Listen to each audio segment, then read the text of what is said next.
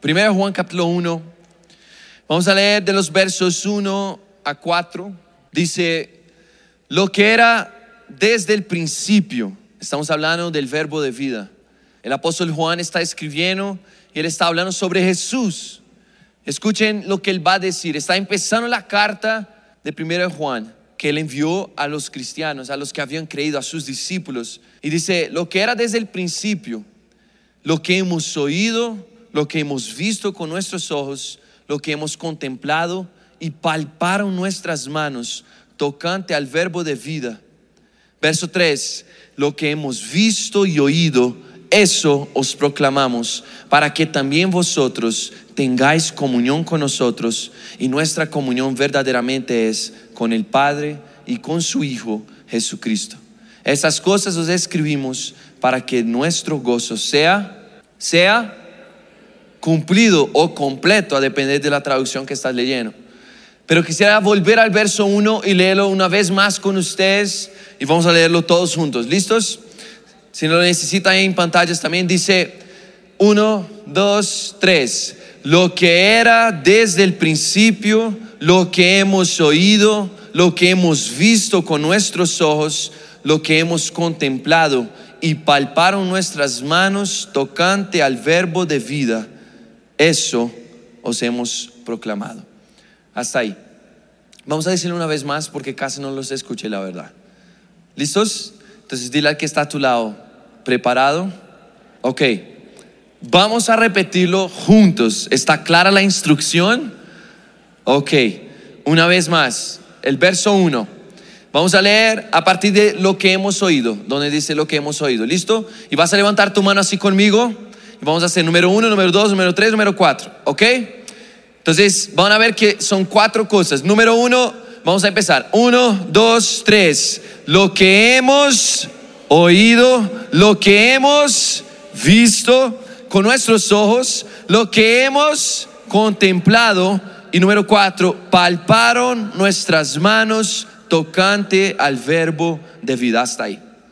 Bueno, recuerden que Juan escribió sus cartas posiblemente unos 55, 60 años después de haber seguido a Jesús como aquel joven.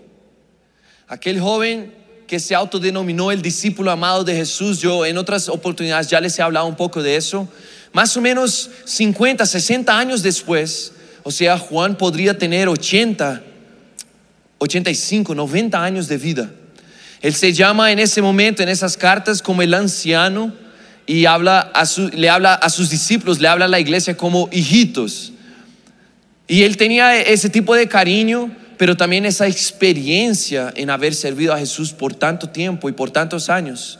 Predicando y haciendo discípulos sin cansarse, siendo perseguido y perseverando hasta el final.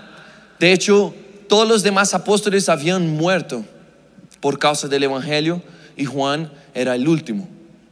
Juan acaba siendo llevado a la isla de Patmos como nosotros conocemos la historia y él es eh, llevado a esa isla para que no pudiese predicar más a las personas y es aislado allá como su prisión, su cárcel. Aún así, no se desanima, es dentro de esa isla donde él escribe Apocalipsis. Y un poco antes o un poco después, Juan también escribe estas cartas. Y esa es la primera de las cartas, es la que estamos leyendo. Y cuando él empieza la carta, Juan no empieza de cualquier manera, él empieza hablando de cosas serias. Él empieza hablando sobre los niveles de aquellos que han conocido a Jesús. ¿Cómo empezamos todos nosotros? Pero ¿a dónde debemos llegar? Y él empieza hablando de cuatro, cuatro niveles. Todos nosotros hemos escuchado hablar de Jesús, pero muchos no hemos entendido hacia dónde el Señor nos quiere llevar.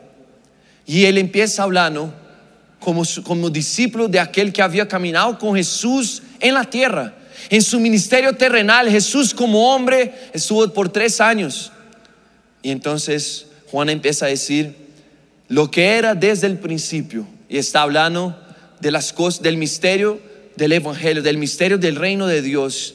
Todo lo que ya era desde el principio y, al final va a decir tocante al verbo de vida, o sea, tocante a Jesús, que es el verbo de Dios, la palabra de Dios. Todo lo que Dios quería decirle a la humanidad, lo ha dicho en Jesús. Todo, absolutamente todo. Y entonces Él dice, tocante a Jesús, les quiero decir lo siguiente. Primero, oímos.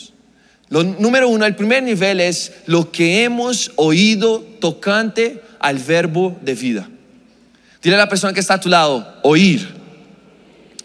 Y sabes, si tú estás aquí hoy, es porque en algún momento escuchaste el Evangelio por primera vez. En algún momento alguien te dijo por primera vez sobre Jesús. Alguien te habló, te predicó, alguien te mostró el Evangelio, te mostró la vida eterna y de alguna forma escuchaste por primera vez el mensaje. Ese es el primer nivel y es donde todos empezamos, fue donde los apóstoles empezaron. Eh, piensa conmigo, el apóstol Juan está hablando y en algún momento por primera vez a todos los discípulos de Jesús, alguien por primera vez les dijo acerca de Jesús. Escucharon de lo que Jesús estaba, lleno, eh, estaba haciendo. Sanaba a los enfermos, expulsaba demonios, hacía milagros sobrenaturales y de alguna forma todos oímos. ¿Tú has escuchado alguna vez? De hecho, no solo alguna vez, ni solo una vez. Si nos ponemos a contar cuántos sermones, cuántas prédicas has escuchado en tu vida, nos asustaríamos. Pero ¿qué hemos hecho de lo que hemos oído? Ese no es el nivel para quedarnos ahí, sino es el comienzo de algo que debe progresar, que debe seguir adelante. Y entonces Juan dice, no solo oímos, sino que vimos con nuestros ojos. Nivel 2, lo que hemos visto con nuestros ojos tocante al verbo de vida. Y sabes, todos nosotros que hemos recibido el Evangelio y hemos recibido al Señor como nuestro Salvador y Señor y Rey, todos hemos visto el Señor hacer algo en nuestras vidas, en las vidas de las personas que están a nuestro lado. Hemos escuchado testimonios. Imagínense los discípulos que seguían a Jesús, ellos empezaron a ver, ellos habían primero escuchado hablar escuchado hablar de lo que otras personas en otras ciudades vivieron, pero luego empezaron a seguir a Jesús y empezaron a ver con sus ojos. Y sabes, de pronto, si yo te preguntara, tú tendrías un testimonio para compartir. De pronto alguien en tu familia fue sanado cuando llegó a la iglesia, por eso viniste. O viviste un milagro sobrenatural, una experiencia personal con Jesús, lo conociste como tu Señor y Salvador. Pero ¿sabes qué hemos hecho de lo que vimos con nuestros ojos? Los discípulos empezaron a vivir muchas cosas junto a Jesús, pero pon atención, ellos eran meros espectadores de lo que Jesús hacía. Ellos eran meros espectadores de lo que Jesús estaba haciendo con su poder en la multitud. Al inicio, antes de que Jesús los enviara, los discípulos ayudaban, asesoraban, pero realmente estaban viendo todo lo que Jesús hacía, pero no los había tocado de cierta manera. Primero, durante el ministerio de Jesús, después en la resurrección, ellos vieron con sus ojos al Cristo resucitado, pero todavía no había sido lo que el Señor anhelaba. Jesús apareció y se manifestó a los, a los discípulos, ellos lo vieron, y sabes, nosotros siempre decimos que ser testigo es la persona que, estaba presente cuando algo sucedió. Pero eso no es lo que significa ser testigo. Ser testigo significa que tú viste y das testimonio de lo que viste. Y hay algo muy diferente aquí, porque todos nosotros nos considerábamos testigos por haber visto lo que el Señor ha hecho en nuestra familia, en las personas que están a nuestro lado, en nuestras propias vidas, pero si tú no estás dando testimonio, si no le estás hablando a otros, si no estás predicando, si no estás compartiendo, no eres, no eres testigo de Cristo. No estás eh, pasando adelante lo que Cristo ha hecho en tu vida. Y el apóstol Juan, cuando habla de todo eso, él dice en el verbo 2, ¿por qué? ¿Por qué hemos vivido todo eso? Porque la vida fue manifestada y la hemos visto, hemos testificado y os anunciamos la vida eterna, la cual estaba en el Padre y nos fue revelada. Lo que hemos visto y oído, eso os proclamamos. Os proclamamos. Sabes, a veces hemos vivido muchas cosas y hemos visto Dios hacer aquí dentro de la iglesia muchas cosas. Primero oímos, luego empezamos a seguir a Jesús y vimos que Dios hiciera cosas tremendas. Pero ¿qué hemos hecho de todo eso? Porque Dios no quiere que quedemos solo en ese nivel. Así como los discípulos, ellos empezaron a dar testimonio y empezaron a vivir algo diferente. Porque hasta ahí Juan está hablando de cosas que vimos naturalmente, escuchamos con nuestro oído, después vimos con nuestros ojos, pero el tercer nivel habla de algo completamente diferente. Léelo conmigo. El tercer nivel dice lo que hemos contemplado. Di conmigo, contemplado. Dilo más fuerte. Lo que hemos contemplado tocante al verbo de vida.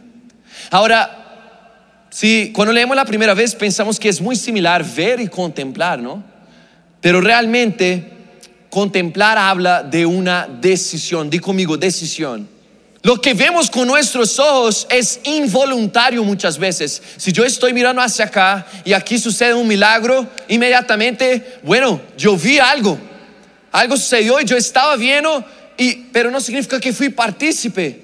No significa que sucedió en mi vida, yo solo vi. Ahora, cuando nosotros empezamos a contemplar a Cristo, es diferente. Contemplar significa examinar, mirar atentamente, significa percibir, buscar, visitar. Y él dice, nosotros no solo vimos con nuestros ojos porque Cristo ascendió al cielo. Y cuando Cristo ascendió al cielo, era la excusa perfecta para que los discípulos dejaran de seguir al maestro. ¿Y ahora qué? ¿Cómo vamos a seguir al maestro que estuvo con nosotros por tres años? Pero ahora, primero pensaron que murió, después supieron que resucitó, pero se fue al cielo. Juan dice, no hay límites para el que tiene fe en su corazón. Después que no, pudimos, no podíamos más oír con nuestros oídos físicos, no podíamos más ver con nuestros ojos lo que él estaba haciendo, nosotros pusimos los ojos de nuestro corazón a contemplar a Cristo y no lo abandonamos. ¿Entiendes lo que está diciendo Juan? Contemplar es mirar con los ojos de tu corazón. Es intencionalmente meterte en una búsqueda profunda. Profunda es, es, mirar atentamente, es buscar, como que examinar, a ver si por fin llegamos al cuarto nivel y podemos palpar el Cristo resucitado. Pastor, ¿de qué estás hablando? ¿Sabes de qué estoy hablando? Estoy hablando de que Cristo no es un mito. Cristo no es solamente un ser que vivió en la historia. Cristo vive hoy. Cristo está vivo, Cristo es real, pero nosotros tenemos una tarea de buscar, contemplarlo con todo nuestro corazón. Vimos con nuestros ojos muchas cosas, pero contemplamos apenas lo que realmente queremos examinar a fondo. Esa es la diferencia. Para ver no, no cuesta nada Tú estás aquí, me estás viendo, y, pero no significa que estás recibiendo esa prédica, ¿no? Ver es casi involuntario a veces, sobre todo en esa edad, en esa época donde hay tanto entretenimiento, tantas distracciones. Uno puede estar aquí y salir sin haber recibido absolutamente nada, sin haber puesto atención. No, contemplar es mirar atentamente a Cristo en tu lugar secreto, en tu habitación, o aún en el transporte, camino a la universidad, camino al trabajo, yo abro mi Biblia, estoy contemplando a Cristo. Pero ¿sabes qué es lo que no nos damos cuenta, querido joven? Que lo que contemplamos, adoramos. Y si tú no estás contemplando a Cristo, estás contemplando otra cosa. Te quiero decir, el ser humano fue creado para la adoración. El ser humano automáticamente busca, busca conectarse a algo, aferrarse a algo, adorar a algo o a alguien. Hay un vacío en nuestro corazón que anhela. La palabra dice que todos fuimos creados con esa huella. El Señor nos formó del barro y nos dio su aliento. Y todos vamos a buscar algún modelo, algo que sacie nuestro vacío, nuestro dolor. Y yo te quiero decir lo siguiente, si tú no estás invirtiendo tiempo en contemplar a Cristo, estás contemplando otras cosas seguramente. Sabes, a veces decimos, bueno, ya no existen ídolos, ya no existen todo eso. Yo te quiero decir, todos tenemos ídolos y adoramos a otros dioses si no estamos contemplando a Cristo a diario en nuestras semanas. Es muy sencillo. ¿Sabes cuál es la pregunta que debes hacerte? ¿En qué más invierto mi tiempo? Porque lo que tú más contemplas, adoras. Y lo que adoras, te conviertes. Te conviertes. La palabra dice que los que adoran falsos dioses, imágenes, eh, esculturas, esos se volverán como los dioses que ellos adoran, mudos, sordos y sin la capacidad de vivir, porque adoran a dioses falsos que no viven, que no tienen vida ni poder en sí mismos. Yo te quiero decir, nosotros somos la exacta imagen de lo que consumimos, de lo que contemplamos, de lo que adoramos. Lo que adoramos, nos volvemos. Lo que adoramos se refleja en nosotros. Por eso yo te quiero decir, joven, si tú pasas tres, cuatro horas de tu día en el celular, en esa pantalla, tú dices, no, pastor, todo eso no tiene influencia sobre mí. Yo te digo, tú no tienes ni idea de que ya es tu ídolo y tú eres un esclavo y te conviertes lo que contemplas. Te conviertes lo que más pasas tiempo haciendo. Hay algunos de nosotros que dignamente trabajamos muchas horas por semana pero yo te quiero decir cuántas horas estás contemplando a Cristo, siendo que la misión de tu vida no es solo vivir para trabajar y trabajar para vivir. La misión de tu vida es conocer a Cristo y hacerlo conocido. Si es así, ¿cómo están mis prioridades? ¿Cómo está mi tiempo invertido en mi semana? ¿Cómo estoy dedicando cada aliento que Dios me prestó? No es mío, no me pertenece y yo voy a rendir cuentas. ¿Cómo estoy usando? La palabra dice, el salmista dice, Señor, enséñanos a contar nuestros días, porque nos perdemos a veces. Y sabes, el apóstol dice, nosotros lo contemplamos. ¿Y sabes qué es lo que sucede cuando tú empiezas a contemplar a Cristo con los ojos de tu corazón? Cuando tú empiezas a adorar a Jesús en el lugar secreto, cuando lo empiezas a buscar sin que necesites necesariamente algo, sin que haya algo urgente en tu vida y lo empiezas a buscar, ¿por qué? Porque lo necesitas a Él, no solo lo que Él puede dar.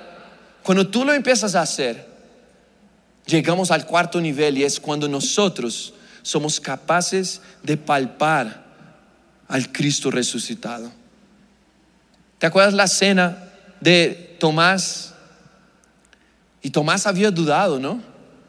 Tomás dijo, yo no creeré si no viere con mis propios ojos.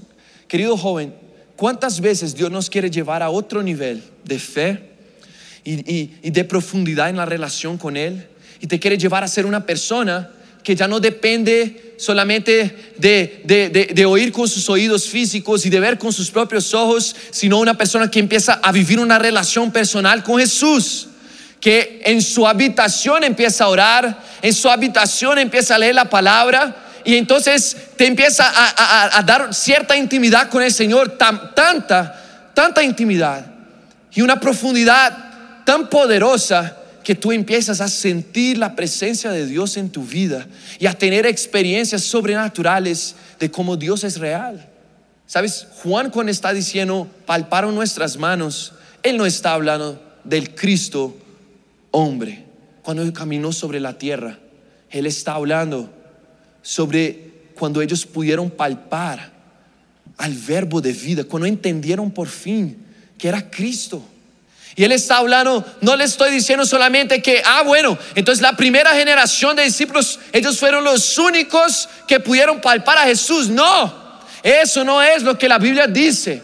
La Biblia dice que Cristo está siendo conformado en nosotros. La Biblia dice que Cristo está vivo en nosotros a través del Espíritu Santo.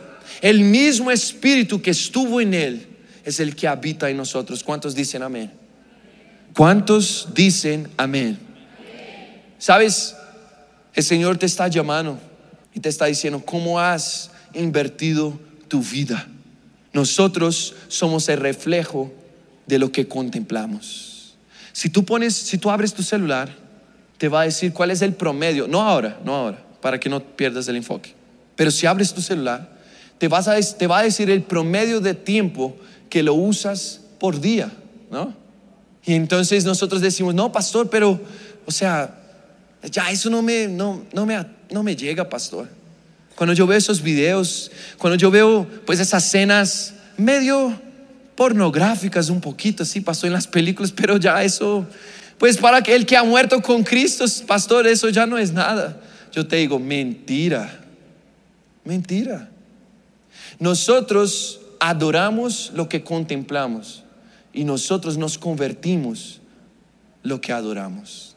Si tú pasas cuatro horas de tu día viendo videos de, TikTok, de Instagram, viendo todo eso, videos en WhatsApp, todo lo que te mandan, escribiéndole a la gente. Yo te quiero decir, si tú pasas tantas horas así en WhatsApp, tú no sabes, pero tu ídolo es la gente. Tu ídolo son tus amistades. Dependes de que ellos estén constantemente escribiéndote, de que constantemente haya validación de quién ellos son hacia ti y reconozcan tu importancia. Y entonces entras en un círculo Estás viendo esos videos y sin darte cuenta, esas canciones, cada vez más tú las sabes mejor que las canciones que cantamos aquí, ¿sí o no? Yo te quiero decir, nosotros somos la imagen de lo que consumimos. Necesitamos cambiar, necesitamos cambiar nuestras prioridades y cómo invertimos nuestro tiempo. Jesús dijo, Lucas capítulo 11, la lámpara del cuerpo es el ojo. Cuando tu ojo es bueno, también todo tu cuerpo está lleno de luz, pero cuando tu ojo es maligno, tu cuerpo estará en tinieblas. El ojo es significante. El ojo define la salud de nuestras vidas. Pero no está hablando solo del ojo físico, está hablando de los ojos de nuestro corazón, de nuestro interior.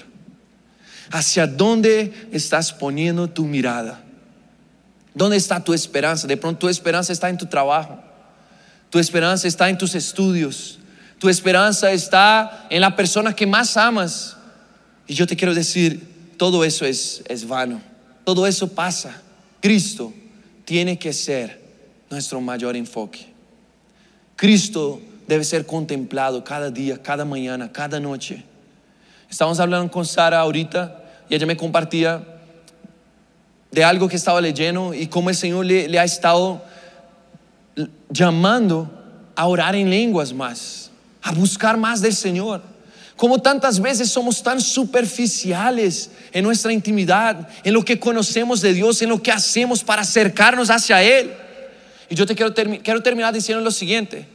Los dos primeros niveles, oír y ver con los ojos, e, e, es lo más fácil.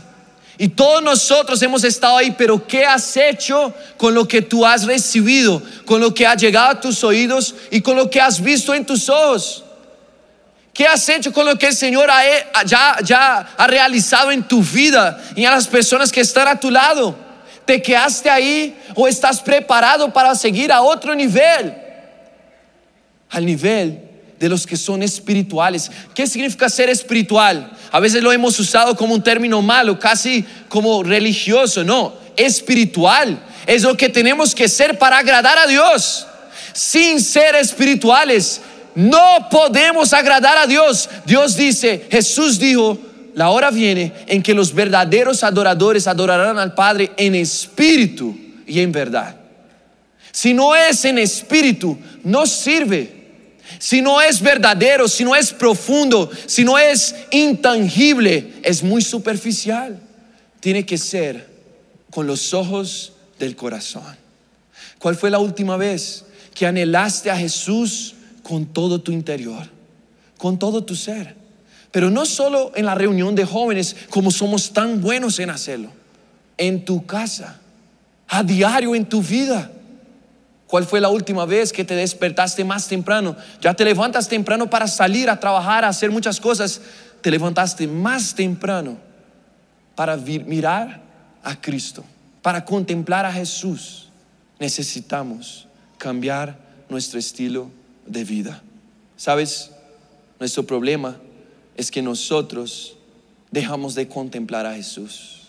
No es solamente lo que vemos que nos contamina, es lo que decidimos contemplar cuando aplicamos nuestras vidas a eso. Hemos aplicado nuestras vidas a muchas cosas, pero nosotros hoy necesitamos aplicarnos a Cristo, buscar a Jesús, mirarlo a Él y clamar por Él. El apóstol dice, lo que hemos oído, lo que hemos visto con nuestros ojos, lo que hemos contemplado y palparon nuestras manos tocante al verbo de vida, eso os proclamamos a ustedes.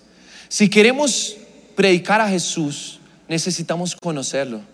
Y conocerlo no es haber escuchado sobre Jesús, ni haber visto lo que él hizo en otros. Conocerlo es haber palpado a Jesús. Es haber tocado con nuestras propias manos, con nuestra propia vida, con nuestro interior a Cristo.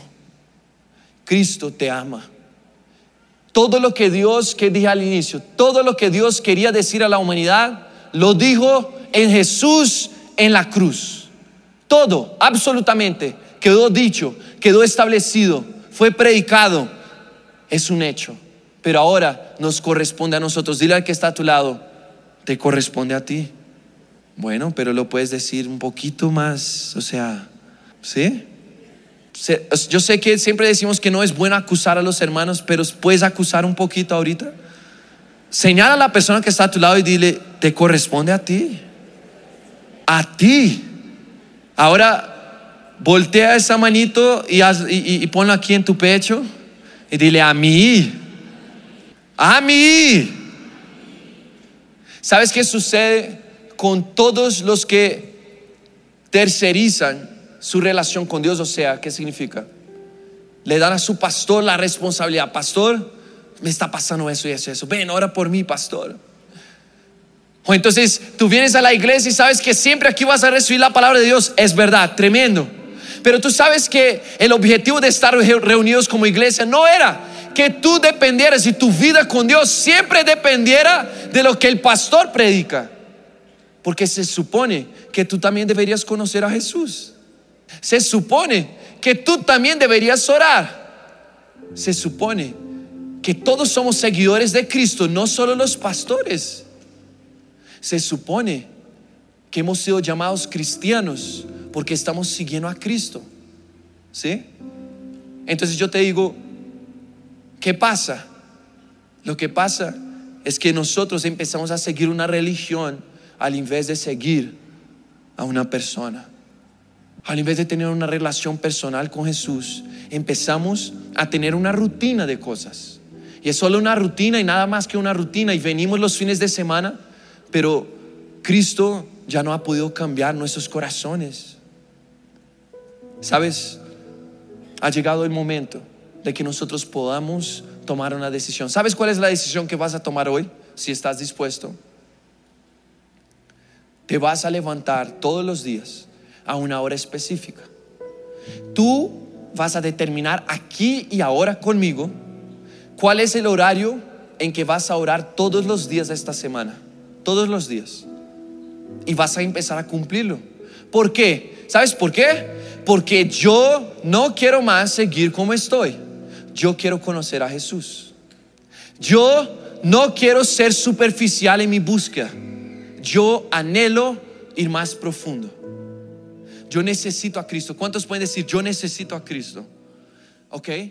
Cierra tus ojos un momento.